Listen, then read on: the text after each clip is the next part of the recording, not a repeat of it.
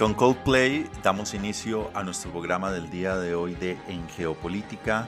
Los saluda Fernando Galindo y les doy la bienvenida a todas las personas que se conectan y nos acompañan desde distintas geografías en este programa, en este espacio alternativo para analizar el mundo en el siglo XXI. Bienvenidos.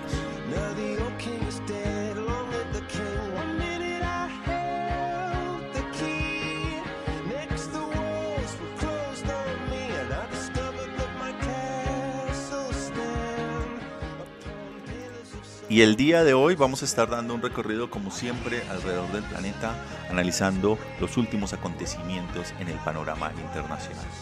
Abriremos nuestra editorial que nos llevará a la situación del Oriente Medio, del panorama en Oriente Medio que enfrentará John Biden. Estaremos también dando un recorrido a través de las distintas columnas que nos llevarán al fin del mundo, a Buenos Aires, Estaremos igualmente dando otro recorrido por los eventos que estamos observando en esta semana. Tendremos una columna de ahí les relacionada a Honduras. Tendremos otra parte que nos llevará a la que la guerra civil republicana que se está dando en este mismo momento. Contaremos con la columna de Javier Zárate Taborga desde la ciudad de La Paz. Estaremos de esta manera dando este recorrido internacional por el mundo político en el siglo XXI. Couldn't believe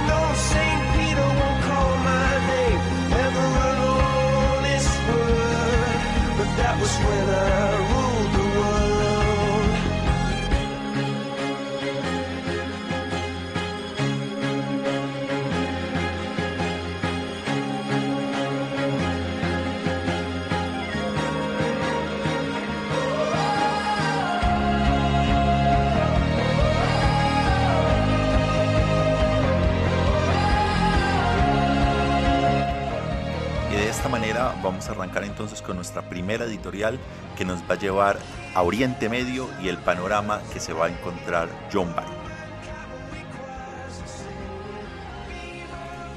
La libertad.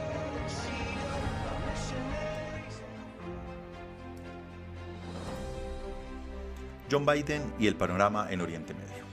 Hace cuatro semanas que John Biden llegó a la Casa Blanca y ya siente el calor en Oriente Medio en múltiples frentes. Los conflictos, las amenazas nucleares, las violaciones de los derechos humanos y los problemas diplomáticos están poniendo en tela de juicio las prioridades de su administración en materia de política exterior en esta tumultuosa región. ¿Pero qué está pasando allí? Vamos a dar entonces un panorama. Irán.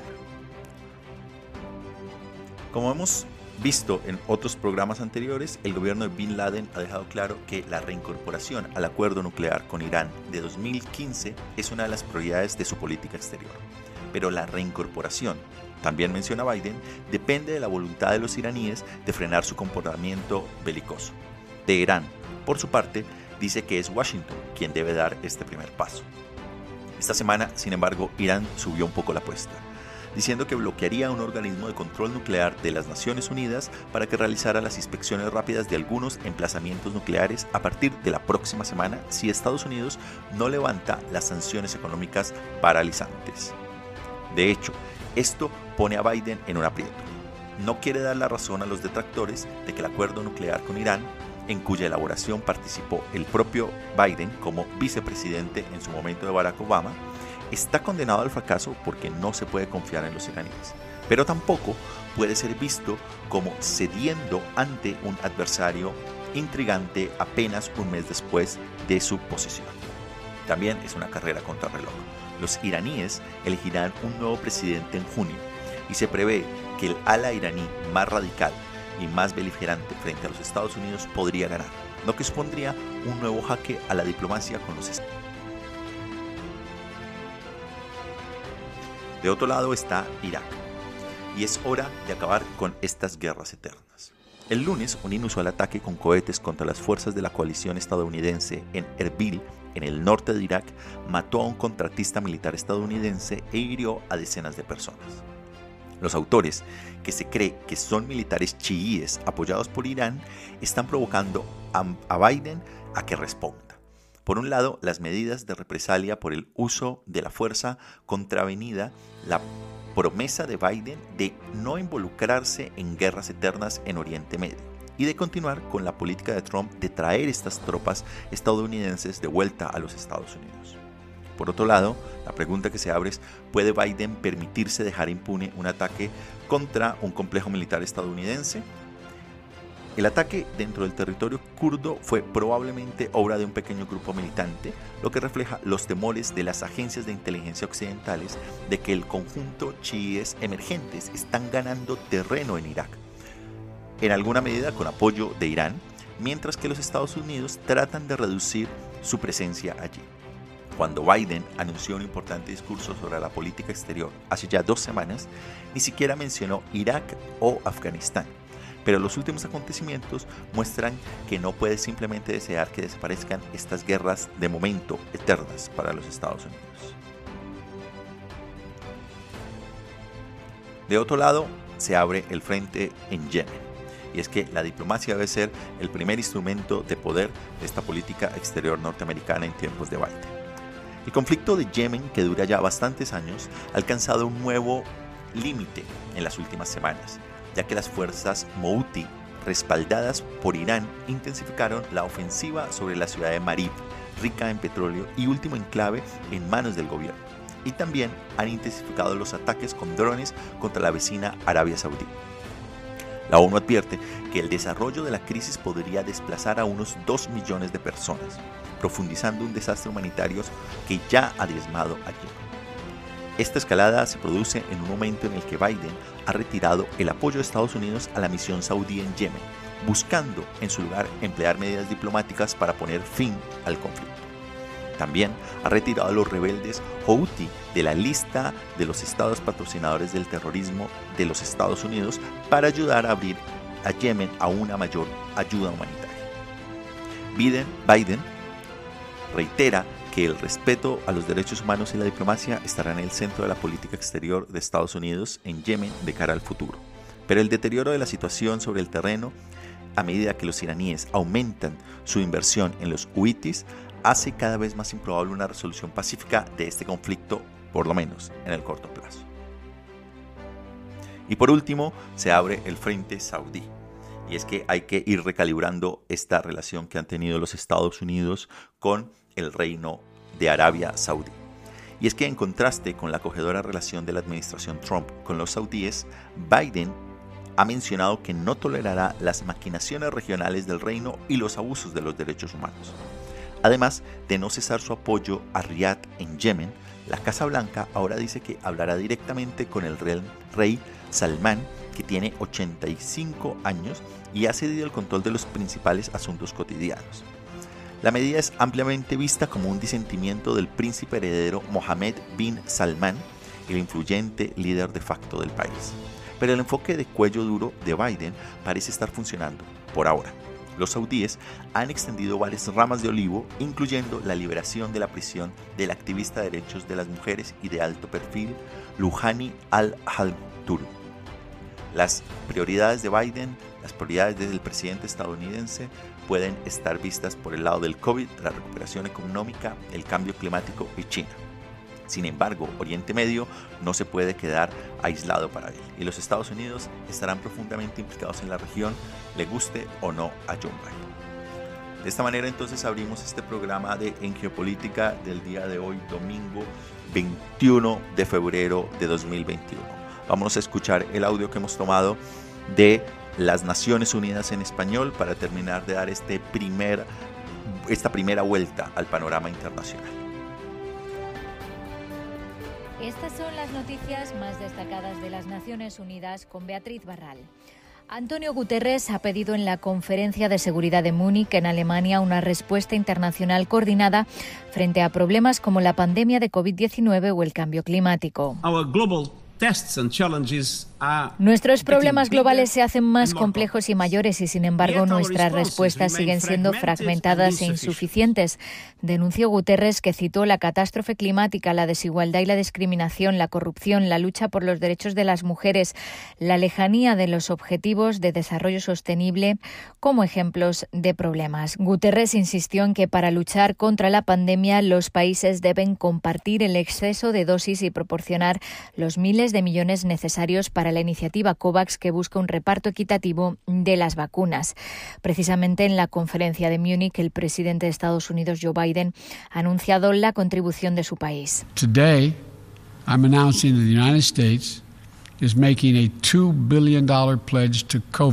Hoy anuncio que Estados Unidos hará una contribución de 2.000 millones de dólares a COVAX con la promesa de otros 2.000 millones adicionales para instar a otros a sumarse también. La Organización Mundial de la Salud ha dado la bienvenida a los nuevos compromisos anunciados por Estados Unidos, Francia, Alemania y Reino Unido. Hay cada vez más apoyo a la distribución equitativa de las vacunas, dijo el doctor Tedros, el director general de la OMS. La Oficina de la Alta Comisionada para los Derechos Humanos acoge con beneplácito los avances en la investigación en Colombia de los casos conocidos como falsos positivos cuando se presentó engañosamente a personas como muertas en combate. El jueves, la Jurisdicción Especial para la Paz, creada para enjuiciar los crímenes cometidos durante el conflicto armado, anunció que estaba investigando los homicidios de 6.402 personas, un número mucho mayor a la cifra de 2.000 recibida inicialmente por esta jurisdicción para investigar. La oficina de Michelle Bachelet reconoce la labor tan importante y legítima de los grupos de víctimas y de las ONG para luchar contra la impunidad en estos casos y obtener justicia. Celebran también la decisión de la Jurisdicción Especial de imputar al exsecretariado de las FARC-EP por crímenes de guerra y crímenes de lesa humanidad cometidos durante el conflicto armado, en particular la toma de rehenes y la ONU ha mostrado su preocupación por el número cada vez mayor de personas detenidas en Myanmar, con más de 350 arrestados solo en los últimos nueve días. La ONU ha pedido la liberación inmediata de más de 600 políticos y oficiales estatales, activistas, miembros de la sociedad civil, incluidos periodistas, monjes y estudiantes detenidos hasta ahora. Además, la coordinadora residente ha confirmado la muerte de un estudiante de 20 años que resultó herido por disparos de la policía en una manifestación hace más de una semana y que llevaba en soporte vital desde el 9 de febrero. Hasta aquí las noticias más destacadas de las Naciones Unidas.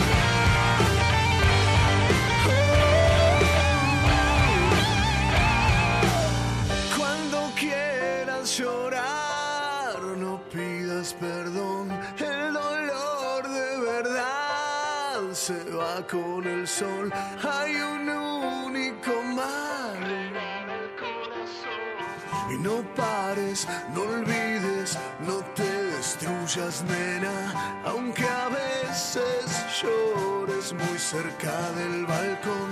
Alguna vez, amor, regala el corazón.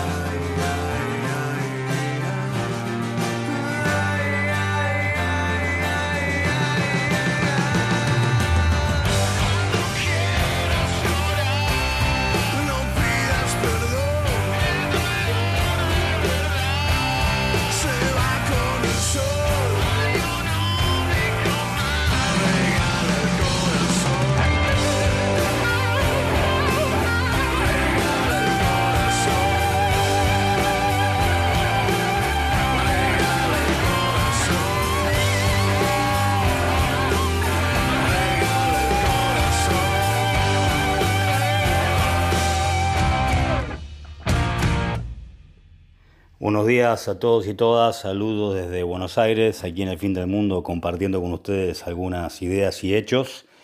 Eh, la semana pasada comentábamos acerca de la geopolítica de las vacunas para el COVID, visto desde la Argentina, cómo el mercado mundial y las relaciones internacionales también son permeadas por el acceso a los mercados, por las relaciones y por un reparto de capacidades entre países productores y países compradores.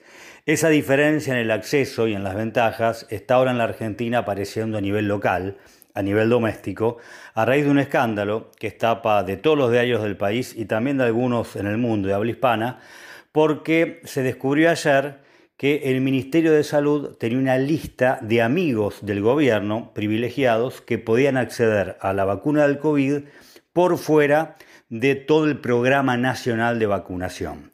Esto implicó que el presidente Alberto Fernández le exigiera la renuncia al ministro de Salud, quien es González García, más allá de las lecturas políticas o de las afinidades de cada quien, un ministro que ha gozado de mucho prestigio técnico en los últimos años y que de pronto ve, si no terminada su carrera, recibiendo un golpe muy fuerte a raíz de, este escándalo, que además fue denunciado por radio eh, eh, por un periodista amigo al gobierno, en una situación muy, muy extraña. Horacio Berbisky, un periodista muy reconocido de la Argentina, en una entrevista cuenta abiertamente que él había sido invitado a vacunarse en una sala del Ministerio de Salud, una sala VIP, por ser eh, amigo del ministro. Y todo fue muy extraño porque en cuestión de horas, se dio del conocimiento de la anécdota a la exigencia de la renuncia del ministro y se destapó, por supuesto, toda una serie de críticas, de quejas, de investigaciones que eh, muestran nuevamente cómo en nuestros países, o al menos en la Argentina, eh, hay también una división, obviamente, que si no pasa por eh, la clase social, pasa por el amiguismo, por cierta cercanía al poder, y que algo que debería ser por definición de acceso igualitario, transversal, ni más ni menos que la vacuna para una epidemia tan tan complicada termina distorsionándose por el favoritismo y, eh, la política malentendida. Em, lo que dicen los analistas es que el hecho denuncia parte de la Argentina, parte de nuestra cultura social y política, pero que en ese marco al menos se debe reconocer que el presidente tomó una medida muy rápida y muy contundente pidiendo la renuncia al ministro para dar un gesto de que situaciones como estas no pueden incidir ni manchar una campaña nacional de vacunación que con eh, controversias y dificultades está avanzando. Muy bien, y ahí tenemos la columna que nos llevaba a la ciudad de Buenos Aires y que nos acompañaba desde allí Pablo con este análisis de los favoritismos, el amiguismo y las cercanías al poder que se repiten en muchísimos lugares de América Latina en el marco de esta pandemia. Y ahora demos un rápido vistazo a lo que estamos viendo en este programa de En Geopolítica y que ha pasado en los últimos días en alrededor del mundo. Y arrancamos con el lío postelectoral en Cataluña. El Partido Socialista Obrero Español, que lidera el gobierno nacional de coalición en España, fue el más votado en las elecciones regionales del domingo pasado en Cataluña. Sin embargo, por primera vez, los partidos independentistas se impusieron colectivamente en el voto popular, obteniendo de esta manera la mayoría de los escaños, aunque la participación de los votantes fue muchísimo menor. Las fuerzas separatistas se unirán entonces ahora para formar otro gobierno en Cataluña que dará prioridad a la separación de España y que puede que vuelvan a intentar una secesión de manera unilateral. Para aumentar la polarización política de Cataluña, el partido de extrema derecha, Vox, obtuvo casi el 10% de los votos emitidos en un encendido mensaje anti-independentista y anti-inmigración que resonó entre algunos catalanes unionistas. El resultado pone al presidente del gobierno español, Pedro Sánchez, en un aprieto. Necesita, por un lado, a los partidos independentistas para que aprueben la legislación en el Parlamento Nacional pero darles lo que quieren, como un indulto para los políticos catalanes condenados por la secesión en los sucesos en el año 2017 y más autonomía para la región sería inmensamente impopular entre los votantes del resto del país y podría animar a muchos a incluso a gravitar hacia esta extrema derecha de Vox. También, por otro lado, subimos entonces de la geografía de la península ibérica a Francia el proyecto de ley contra el separatismo en Francia. Y es que el Parlamento francés votó el martes a favor de una ley destinada a favor de una ley destinada a frenar lo que el presidente Emmanuel Macron ha llamado el separatismo islámico y a reforzar el carácter laico de Francia. Los artículos 51 del proyecto de ley incluyen límites a la educación en casa, multas e incluso penas de cárcel para los medios que realicen las llamadas, pruebas de virginidad a las mujeres musulmanas, así como penas más duras para la iniciación al odio en Internet. Los críticos afirman que la nueva ley es discriminatoria y que apunta injustamente a 5,7 millones de musulmanes franceses que no reflejan la cultura contemporánea de Francia, que es un crisol de culturas. Pero los defensores del proyecto de ley, entre los que se encuentran muchos imanes, sostienen que las nuevas medidas son necesarias en un momento en que Francia se enfrenta a un resurgimiento de los atentados terroristas perpetrados por extremistas islámicos. De hecho, la espantosa decapitación del profesor a las afueras de París el año pasado seguía de un ataque moral en una iglesia varios días después en Niza, provocó una mayor conmoción en un país que ha perdido más gente por ataques terroristas en los últimos años que cualquier otro país occidental. Pero también hay una dimensión política en juego. Macron se enfrenta a una dura batalla por la reelección en el año 2022 y actualmente está por fuera de su rival de extrema derecha, Marine Le Pen, en las encuestas, mientras que su propio índice de aprobación sigue siendo escaso. De esta manera, la pregunta que se abre allí es, ¿ayudará el acercamiento a la derecha a la reelección de Macron?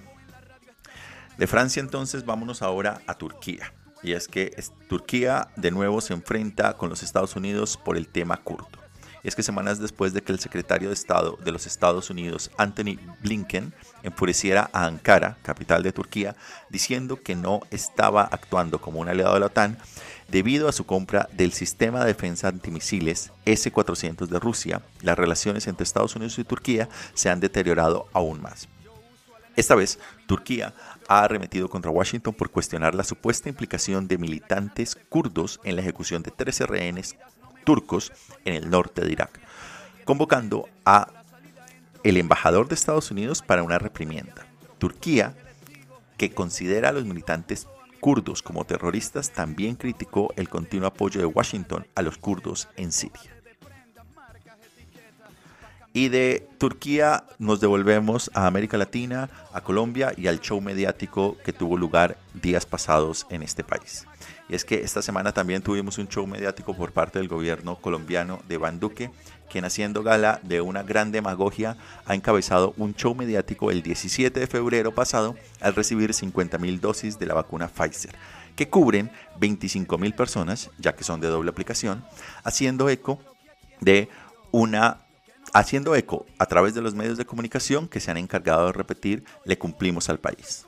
Se puede decir le cumplimos al país cuando se traen solo 50 mil en un país de cerca de 50 millones de habitantes, siendo uno de los últimos países incluso en iniciar la vacunación en América Latina. El punto es que desde el gobierno y varios medios de comunicación nacionales no ha habido ningún ejercicio de reflexión ni de autocrítica por el manejo de la adquisición de las vacunas. Solo mensajes de exaltación de una labor que de lejos ha sido mediocre y solo ha sido utilizada con fines políticos. Hay que ver el show que podría hacer el gobierno cuando reciba supuestamente los 10 millones que llegarán en los próximos meses, si es que llegan en el tiempo que lo han venido diciendo. Como todo en la vida, amanecerá y veremos. Narcoestado es una de las acusaciones predilectas de Estados Unidos a la hora de justificar acciones contra sus enemigos. Recurre a ella con bastante frecuencia y a menudo con no demasiado fundamento, pero cuando, aunque sea tímidamente, con imperceptibles susurros o entre líneas, comienza a usarla para referirse a sus aliados, es que seguramente detrás hay algo realmente grave. Una corte estadounidense investiga al presidente hondureño por sus presuntos nexos con el tráfico internacional de cocaína. No es la primera vez que el mandatario se ve envuelto en este tipo de escándalos y visto lo visto, parece difícil que vaya a ser la última. En este video no nos dedicaremos a demostrar la culpabilidad o la inocencia de Juan Orlando Hernández, un asunto judicial que escapa de nuestras capacidades pero sí nos enfocaremos en lo que se sabe, lo que se intuye y sobre todo en sus implicaciones para la región latinoamericana. Ahí les va. El presidente de Honduras, Juan Orlando Hernández, protagoniza en estos días una investigación judicial en Estados Unidos, en la cual es señalado como partícipe y beneficiario de un esquema de sobornos millonarios por parte del narcotráfico a cambio de protección del Estado hondureño. Según los documentos judiciales presentados en una corte de Nueva York, tanto Hernández como otros funcionarios de alto rango están siendo investigados por las autoridades por ese motivo. Los fiscales estadounidenses afirman que el presidente hondureño habría protegido al narcotraficante Giovanni Fuentes Ramírez a cambio de dinero. El clásico esquema de si me das una parte de tu negocio ilegal, yo no me meto con tu negocio ilegal. La fiscalía asegura que el mandatario aceptó millones de dólares provenientes del tráfico de drogas a cambio de permitir que ciertos narcotraficantes transitaran drogas por el territorio hondureño mientras las autoridades fingían jugar a la gallinita ciega. No es que la formalización de estas acusaciones sean la sorpresa del año precisamente. De hecho, se veía venir desde hace bastante. El hermano del presidente, Juan Antonio, más conocido como alias, eh, perdón, más conocido cariñosamente como Tony, está preso en Estados Unidos por el ingreso de varias toneladas de cocaína al país a lo largo de más de una década. Claro, claro, algunos dirán, pero eso es cosa del hermano, ¿qué culpa tiene el presidente de lo que haga su hermano? Y hasta ahí tienen razón, porque por ejemplo yo podría tener una hermana no suscrita y les va y eso sería error suyo, no mío. Pero resulta que Tony Hernández, además de hermano del presidente, era su compañero de partido, se apoyó en funcionarios de su gobierno para llevar a cabo sus operaciones de tráfico de drogas y por si todo eso no fuera suficiente, desvió parte de las ganancias de su negocio a las campañas políticas de ambos. Los fiscales del caso lo acusaron además de uso indebido de armamento letal, ordenar el asesinato de narcos rivales y como guinda de la torta lo describieron como un narco de dimensiones épicas, calificación que debió resultar bastante convincente ya que fue declarado culpable y podría enfrentar entre 40 años de cárcel y cadena perpetua. La reacción del gobierno hondureño ante ambos casos, tanto la acusación contra el presidente como la sentencia contra su hermano, es que todo se basa exclusivamente en testimonios de narcos que no existen pruebas y que esos delincuentes presos los acusan simplemente con ánimo de venganza por haber sido extraditados o para reducir sus condenas. Para darle más contundencia a ese argumento, Juan Orlando Hernández señala que durante su presidencia el tránsito de drogas por territorio hondureño disminuyó sensiblemente y se apoya en un reciente informe del Departamento de Estado, según el cual en 2013 el 87% de la cocaína que ingresaba a Estados Unidos había pasado en algún momento por Honduras, mientras que ahora apenas lo hace alrededor del 4%. Sin embargo, ese mismo informe aclara que esas cifras corresponden a tráfico aéreo y marítimo, pero excluye el terrestre, del que no se conocen datos. Sea como sea, las acusaciones en su contra no son por haber permitido un aumento del tráfico, sino por haber permitido una parte de ese tráfico mediante un presunto pacto. Y pactar con unos no implica pactar con todos, del mismo modo que extraditar a algunos no excluye haber llegado a acuerdos con otros. Entonces es un poco como acusar a un vigilante de seguridad de permitir que un ladrón entrara a robar en la propiedad que resguarda a cambio de dinero y que éste se defienda diciendo que este año ya atrapó a dos intrusos y además entraron menos rateros que el pasado. Aunque en mayor o menor medida ningún país centroamericano escapa del tráfico de cocaína como puente geográfico entre los mayores productores y el principal consumidor, el caso hondureño destaca por encima de cualquier otro vecino. Más desde que en 2008 Centroamérica superó a México y el Caribe como principal ruta de la cocaína hacia Estados Unidos. Pero fue a partir del golpe de Estado contra el entonces presidente Manuel Zelaya al año siguiente que Honduras pasó de ruta a autopista. Y si nos guiamos por las investigaciones y condenas con algunos de sus dirigentes en las taquillas de cobro de peaje. Además de los casos recientes, Juan Orlando Hernández ya fue investigado por la DEA en 2013. El presidente por aquellos años, Porfirio Lobo, también ha sido acusado de recibir sobornos por parte del narco. Su hijo fue capturado y acusado por Estados Unidos de, ¿adivinan? Sí, exacto, tráfico de cocaína. Se declaró culpable y fue condenado a 24 años de prisión. Vaya, qué mala suerte la de los presidentes hondureños. A todos les salen familiares directos con condenas en firme por narcotráfico. Y encima los narcos se ponen de acuerdo para acusarlos sin motivo. ¡Qué injusticia! Podrían ser todas puras coincidencias asombrosas e indicios engañosos y estaríamos tal vez ante la seguidilla de mandatarios más infortunados en asuntos narcolegales de la historia. Podría ser, pero hay algo que llama especialmente la atención en este caso, un paulatino pero decidido cambio de tono. Si el presidente Trump no solo no se alejó de Juan Orlando Hernández mientras su hermano, compañero de partido y de financiamientos electorales era condenado por tráfico de cocaína, sino que lo apoyó públicamente, hoy la Casa Blanca lo rehuye como si fuera un leproso queriendo ingresar en una fortaleza medieval asediada.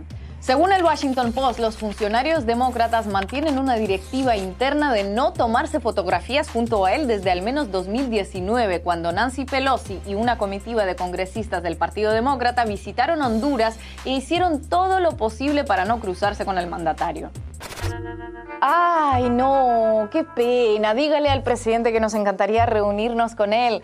Pero es que estamos en el mercado central comiéndonos unas baleadas y no vamos a tener chance. Si no, con todo gusto, faltaría más.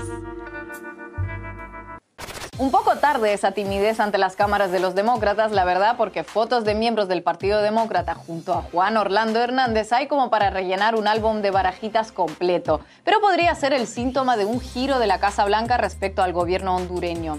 Aquellos tiempos de total permisividad en los que por sus intereses en la región Barack Obama, Joe Biden y Hillary Clinton otorgaban legitimidad y credibilidad democrática a las elecciones organizadas por el gobierno de facto de Micheletti o la OEA y Trump certificaban la polémica reelección de 2017 con numerosas interrupciones en el conteo a lo largo de tres semanas, parecen desvanecerse poco a poco. Ya con menos temor a la influencia bolivariana en la región, la Casa Blanca prefiere nuevos aliados, igual de fieles, claro, pero algo más presentables en sociedad. Por eso hoy algunos en Estados Unidos ya hablan sin tapujos de narcoestado para referirse a Honduras. Y eso son palabras mayores cuando las usan funcionarios o sus representantes para referirse a uno de los más fieles aliados de Washington sobre todo en un año en el que el país elegirá nuevo presidente. Y a pesar de lo que pueda o prefiera creer Juan Orlando Hernández, Estados Unidos no tiene un historial de creerse lo primero que digan unos narcos cuando lo que denuncian afecta negativamente a un aliado regional. De hecho, es más bien al contrario. Cuando se trata de aliados regionales, Estados Unidos es capaz de no creer ni a sus propios organismos antidroga. Cuando, por ejemplo, en 1971 la DEA intentó acusar al entonces general panameño Manuel Noriega por tráfico de cocaína, la propia CIA se opuso por el papel que jugaba el militar contra los movimientos insurreccionales en la región. 18 años después, chocolate por la noticia. Estados Unidos reveló que Noriega traficaba con drogas y esa fue su justificación para invadir Panamá. De manera que a estas alturas la culpabilidad o inocencia del presidente hondureño no cambia tanto el panorama porque cuando Estados Unidos acusa a algún gobernante de vínculos con el narcotráfico o comienza a tratarlo como tal, no le importa tanto que lo sea realmente o no, sino que haya llegado el momento de recurrir a ese as bajo la manga. Pero que nadie se confunda porque de producirse un giro, el giro será respecto a un gobierno, no a una manera de entender y abordar los problemas de la región. Y si Washington considera necesario retomar con Honduras o con el país que sea su política de sí, puede ser que sea un narcoestado, pero es nuestro narcoestado, volverá a hacerlo tantas veces como haga falta.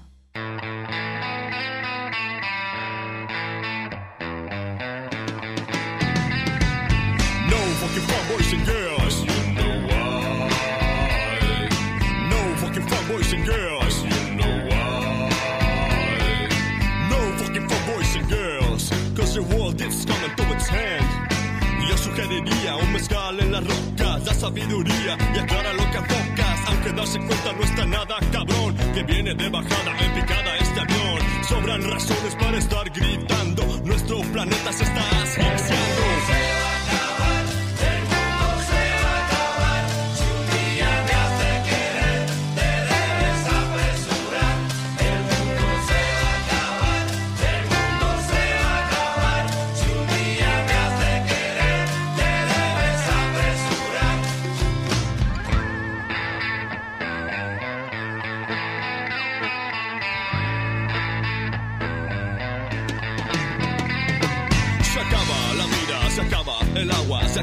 Y nadie hace nada. Se acaba la mentira, se pone más raro. Aquí no se respira si no tienes paro. Aunque la onda sea vivir en la luna, yo sigo pensándome de comer esa tuna. Ha sido pesado vivir los 90. La banda Pachoca sigue bien contenta.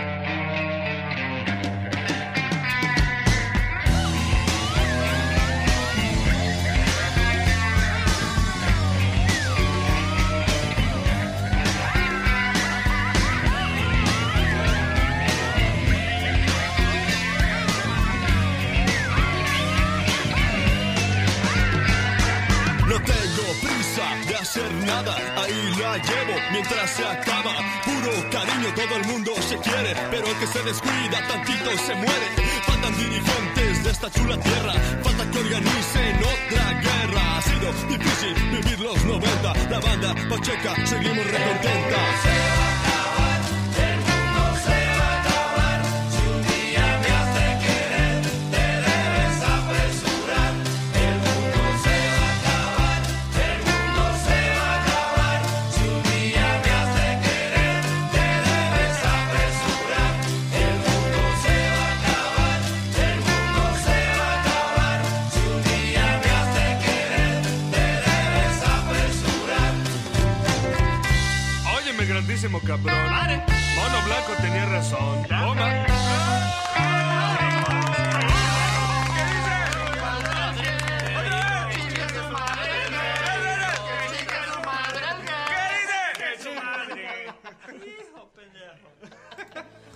Y ahí teníamos la columna que hemos tomado de Ahí les va, en el cual hacían un análisis de la situación política en Honduras en los últimos años.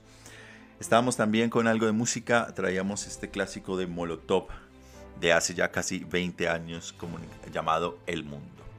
Y vámonos entonces de nuevo desde Honduras y luego en México a los Estados Unidos, a lo que es esta guerra civil republicana.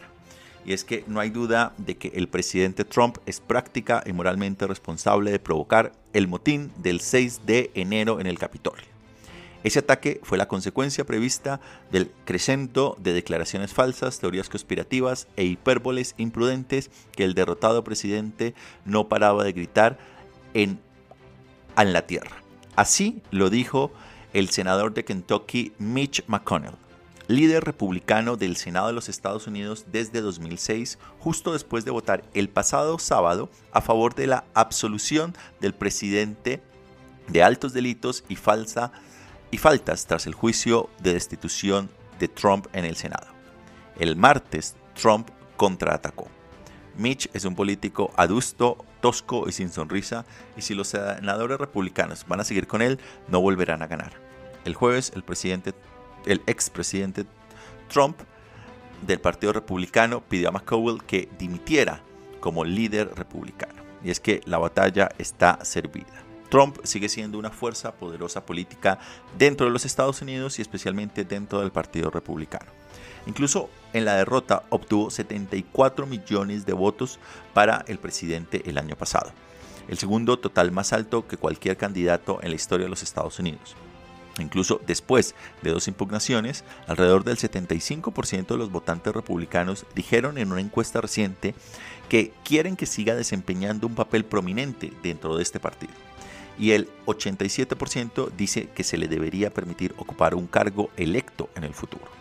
Puede que Trump no tenga Twitter, pero tiene muchos otros megáfonos disponibles en las redes sociales y la televisión por cable, con lo cual no será silenciado. Pero, ¿qué significa esto para el Partido Republicano? Dicho partido ha descendido a una guerra civil total que hará estragos a plena vista en los próximos años.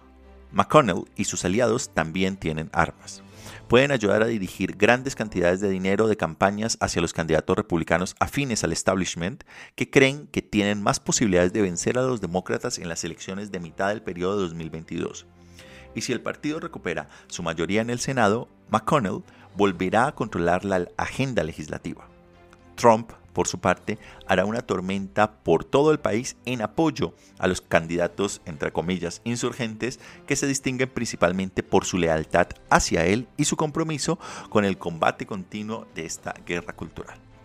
La primera batalla de la guerra civil del Partido Republicano se librará a finales de este año en las elecciones de gobernador en Virginia, donde los principales candidatos republicanos incluyen a un legislador estatal de larga data un ejecutivo de negocios y un ingeniero pro-Trump que habló en la manifestación del 6 de enero que desencadenó la insurrección del Capitolio y ha aclamado públicamente a los alborotadores como patriotas. Luego vamos entonces a las elecciones intermedias del 2022 y es que los republicanos necesitan una ganancia neta de 5 escaños para recuperar la mayoría en la Cámara de Representantes y de solo uno para recuperar el Senado. En un estado tras otro, los insurgentes de Trump se enfrentarán a los republicanos del establishment. Ningún gran partido político estadounidense se ha enfrentado a una lucha interna de esta magnitud y consecuencias en cerca de un siglo. Los problemas legales de Trump aumentarán las apuestas. Es probable que se enfrente a una serie de desafíos legales en los próximos meses sobre sus asuntos de negocios, las acusaciones de que trató de anular el resultado de las elecciones en determinados estados y posiblemente la responsabilidad penal por el ataque al Capitolio. Esa historia seguirá siendo noticia durante todo el año, ya que más de 140 de los alborotadores se enfrentan ahora a cargos federales y es probable que haya muchos más. Trump utilizará la respuesta republicana a estos dramas judiciales como pruebas de fuego de lealtad a su visión a futuro del partido. También pueden amenazar confundir al Partido Republicano formando incluso un tercer partido. En una encuesta realizada el mes pasado, el 64% de los votantes republicanos registrados dijeron que probablemente seguirían a Trump si lo hace y el 32% que sería muy probable que lo hicieran si él decidiese armar un tercer partido. ¿Habrá algún ganador en esta guerra civil? La primera pista llegará en las elecciones intermedias del 2022, cuando los candidatos del Partido Republicano sobrevivan a estas batallas primarias que se enfrenten a los votantes republicanos, demócratas e independientes. Los resultados de estas contiendas nos dirán qué tipo de candidato llevará el estandarte republicano a las elecciones presidenciales del año 2024 y en qué tipo de partido se convertirá este, en un partido pro-Trump o de nuevo pro-establishment. De esta manera vámonos con algo más de música y vamos a conectar directo con la ciudad de La Paz para escuchar la columna de Javier sobre libertad de expresión.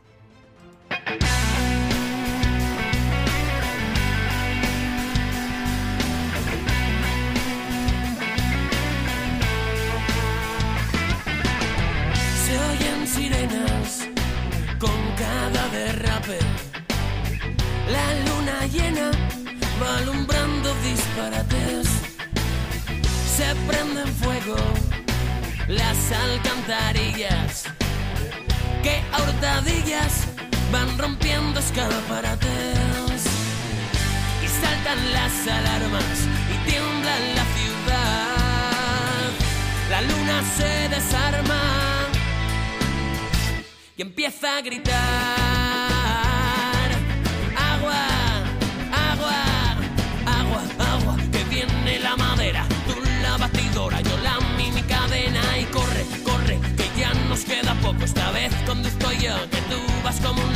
Se miran uno al otro. Vamos niño, pétame ese floro. Y se miran y se sonríen. Y es que cada noche les persiguen y allá van con la Tony y con la Loli en su 131. Super mira Fiori y allá van. Puedo alegrar hasta el gasete, que vaya como mola este chiquetete.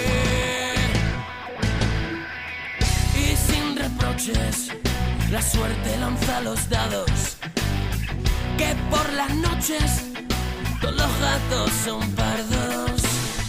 No hay más cojones que buscarse la vida. Que está perdida y cansada de tantos palos. Y saltan las alarmas y tiembla la ciudad. La luna se desarma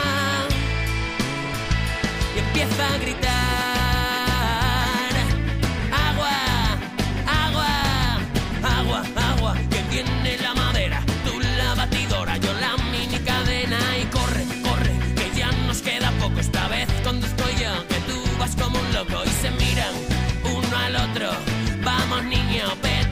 Y se miran y se sonríen. Y es que cada noche les persiguen y allá van. Con la Tony y con la Loli en su 131 Super mira Fiori allá van. Puedo alegrarse al casete que vayas como mola este chiquetete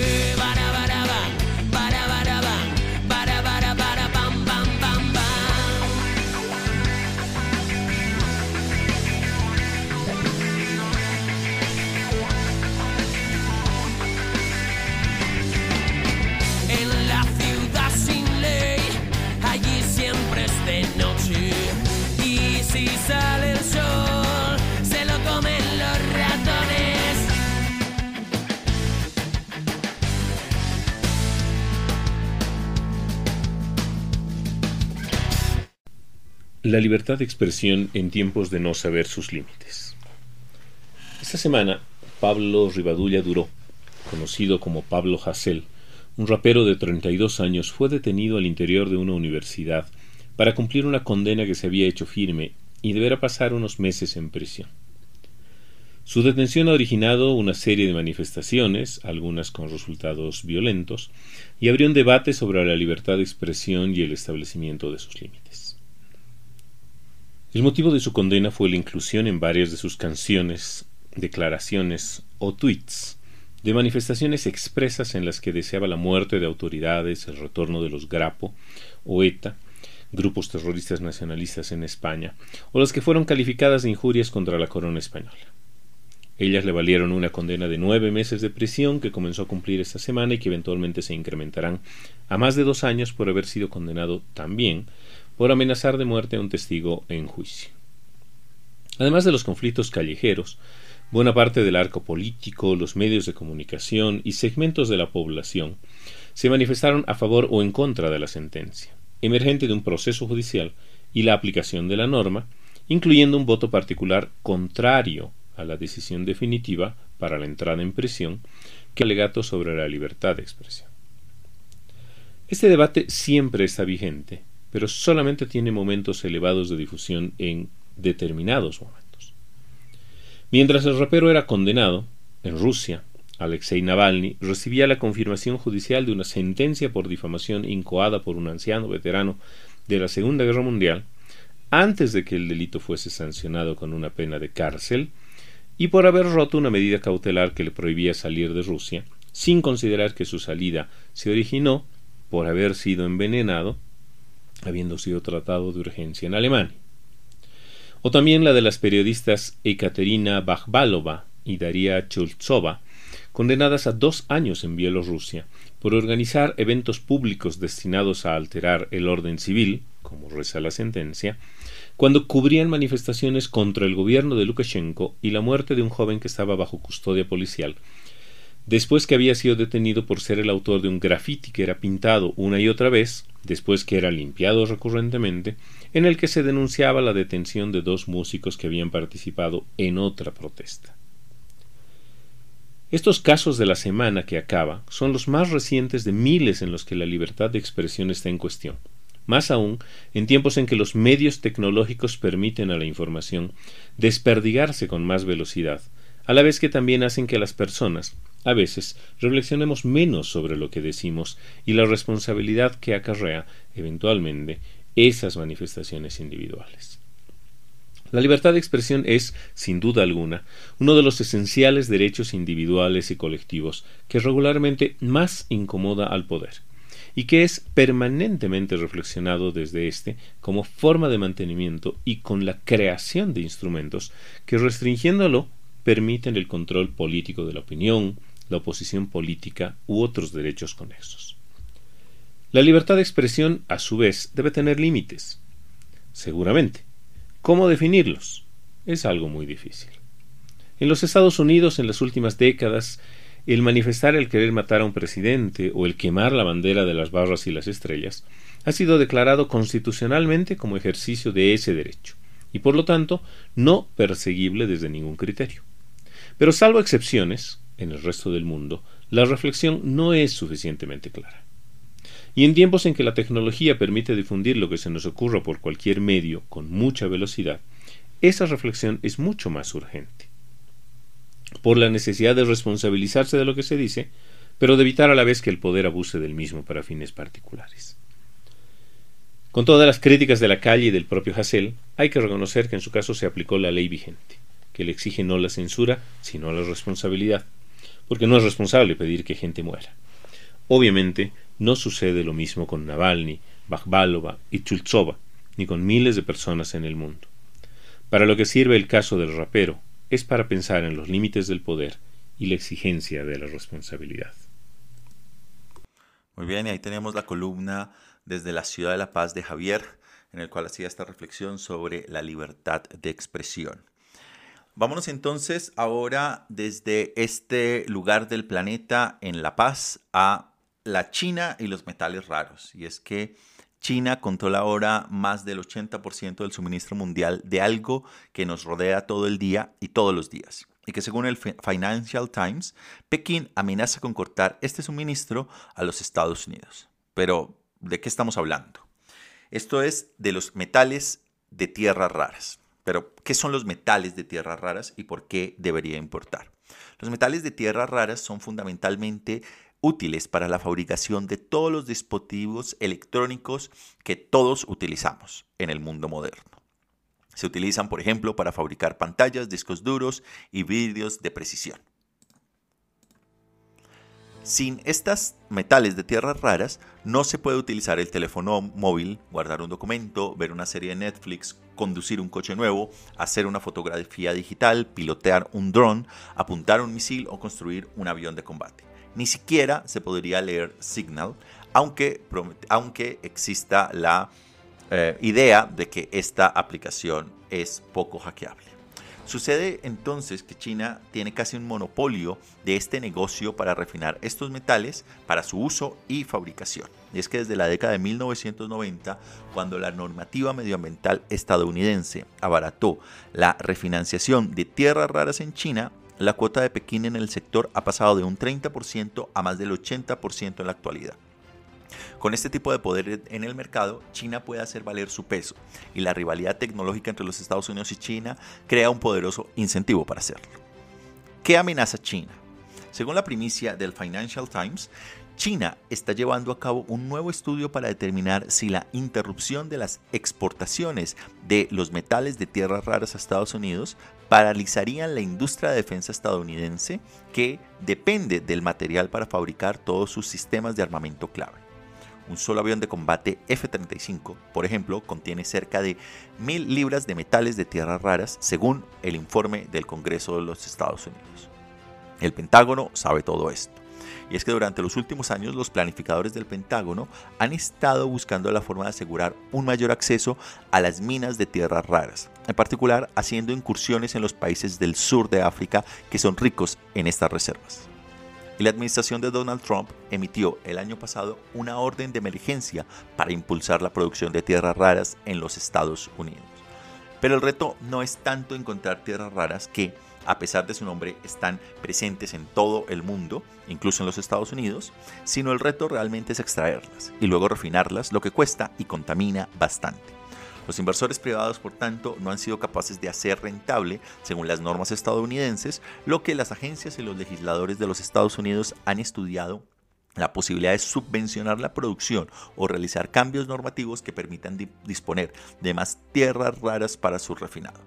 Pero para un gobierno como el de Biden, esto pone en jaque la protección del medio ambiente, que es el centro de su agenda, y podría incluso significar un duro compromiso, que es proteger la industria de defensa y Silicon Valley o proteger el medio ambiente.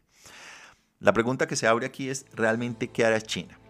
Cortar el suministro de metales raros a los Estados Unidos sería un gran golpe para la industria de defensa estadounidense y podría también implicar grandes cosas para Silicon Valley que, puede, que depende de estas tierras raras, de estos metales de tierras raros chinos para la fabricación de tecnología. De momento eso no es lo que se prevé, sin embargo es casi seguro que Washington responderá con una serie de sanciones y limitaciones a estas exportaciones.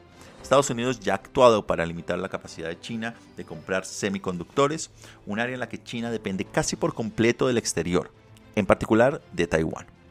Pero hay otra consideración para China, y es no agitar su propio barco.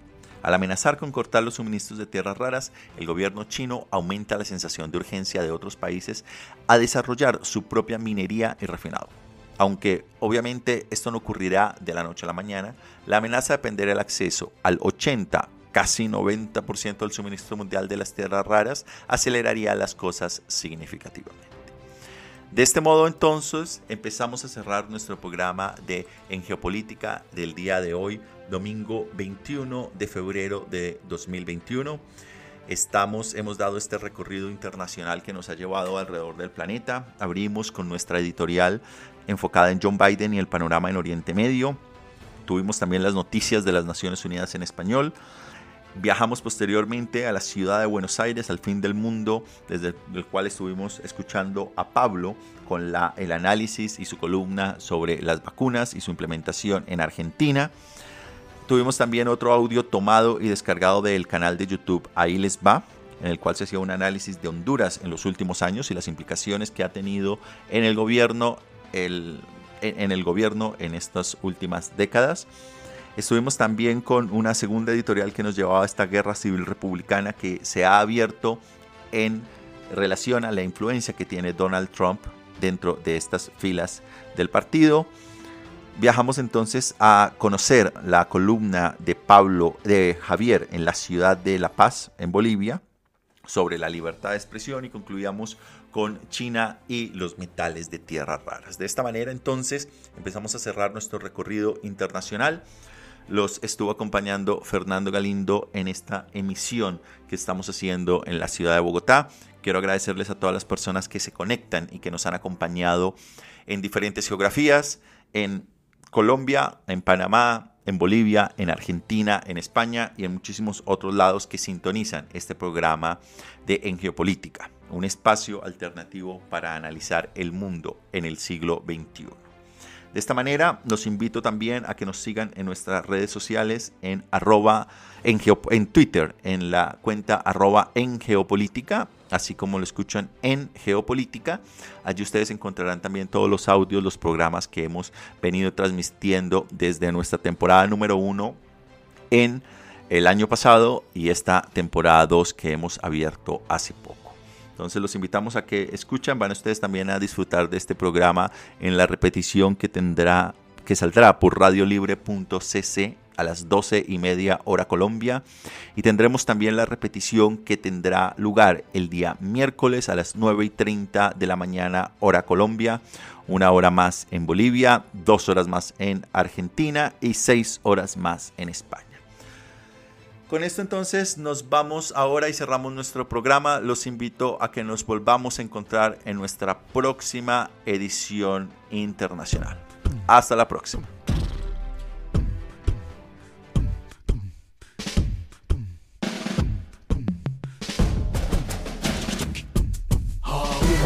Vienen, vienen los de atrás.